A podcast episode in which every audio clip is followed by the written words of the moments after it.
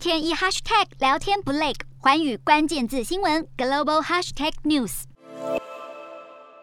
挖壕沟，侦查敌方动向，或是枪管随时准备好瞄准发射。上战场不是乌克兰人对抗俄军的唯一方式。不能上前线打，那就线上打。塔拉斯曾经是一名软体工程师，但是在俄罗斯攻打自己的祖国之后，他化身超过三十万非正规乌克兰 IT 大军一员，主要发动骇客式的攻击，一瞬间的大量网络流量来瘫痪俄罗斯网站的正常服务，希望借着影响俄罗斯的商业和媒体运作来阻止俄军攻势。数据显示，俄罗斯入侵前三天，对乌克兰军方和政府部门的网络攻击增加了百分之一百六十九，而且还在持续当中。而世界其他地区所受到的攻击则是同步减少。而这一支乌克兰的 IT 大军，则是借着社群通讯软体 Telegram 集结，锁定俄罗斯企业和网站的 IP 位置，还有散播假消息的亲俄社群媒体账号等等，由成员自发性出击，宣称要让俄罗斯人连信用卡都用不了，回到石器时代。